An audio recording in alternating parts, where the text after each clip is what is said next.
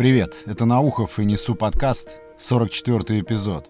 Довольно странная идея, даже может быть где-то нелепая, попробовать из всего киномногообразия выделить какой-то один фильм, какую-то одну ленту, которая могла бы быть чем-то вроде визитной карточки всего человечества, прям всех времен. Такой топ-1. Я попытался это сделать, и на ум мне сразу посыпалось огромное количество киношедевров, которые, в общем-то, могли бы стать таким фильмом номер один. Но по каким-то причинам я их отметал. Ни один из них не подходил на роль того единственного кино. Потом вообще стал размышлять на тему, что такого должно быть в кино, какие компоненты должны в нем присутствовать, чтобы дать такой глобальный, исчерпывающий ответ на вопрос, что вообще такое человечество. И выразить это просто в одном фильме, в одном фильме. Что такое должно в нем быть?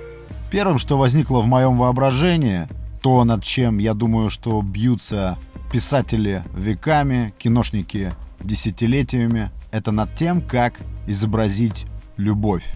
Да, я решил, что фильм этот обязательно должен содержать в себе любовь.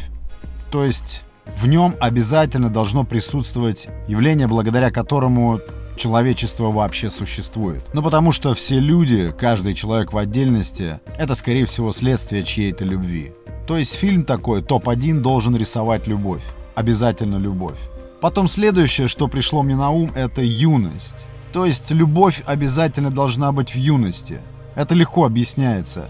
Я думаю, что никто не будет спорить, что настоящая такая жгучая, глубокая любовь доступна нам только в молодости. Тут надо быть честным. Потому что все чувства, которые возникают у нас в более поздних возрастах, в зрелых, это не что иное, как подобие той самой юной любви или ее поиск, или попытка ее все-таки заполучить, если ее не было тогда. Любовь в юности — это то, что мы будем вспоминать до последних своих дней, то, что будет нас питать, будет заставлять нас оглядываться и смотреть туда, в прошлое, освежать эти чувства. Все остальное — это просто попытки ее повторить. Любовь может быть только в юности, потому что у тебя нету никакого жизненного опыта. Ты больше движим инстинктами, мало обдумываешь. Тогда как в зрелом возрасте мы уже начинаем присматриваться к чувствам, просчитывать последствия, цепочки событий, что зачем следует. Это уже анализ, который убивает чувства. Поэтому да, любовь это только то, что в юности. Как бы грустно это и не звучало, и, и как бы классик не утверждал, что любви все возрасты покорны. Что же дальше? Какая сторона жизни или какая ее часть обязательно должна быть выражена в этом кино, которое могло бы быть визитной карточкой всего человечества. Я решил, что это обязательно должна быть смерть. Смерть в ее самом вероломном проявлении. Неожиданная, непредсказуемая, нелепая, естественная, как неизбежный итог всему. Смерть во всем ее естестве. Я повторюсь, фильмов, которые могли бы представить человечество, огромное количество – но может быть сотня. Но я все равно выделяю среди них один единственный. То ли потому, что моя юность пришлась на премьеру этого фильма, то ли еще по каким-то причинам. Но я решил, что этот фильм «Титаник». Да, «Титаник» мог бы быть таким фильмом.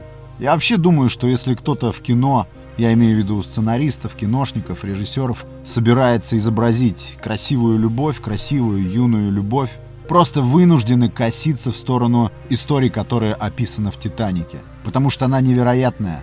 Я не помню, чтобы где-то так красиво показывалась природа любви, природа ее возникновения, ее такая нечаянность, как стихия, возникающая из ничего, никаким образом не предполагаемая, но пылкая, именно потому что юная, да, я думаю, когда сценаристы конструируют какую-то новую историю, историю любви, они обязательно, они обязательно будут черпать вдохновение в истории любви в «Титанике». И, конечно же, какой там показана смерть, гибель.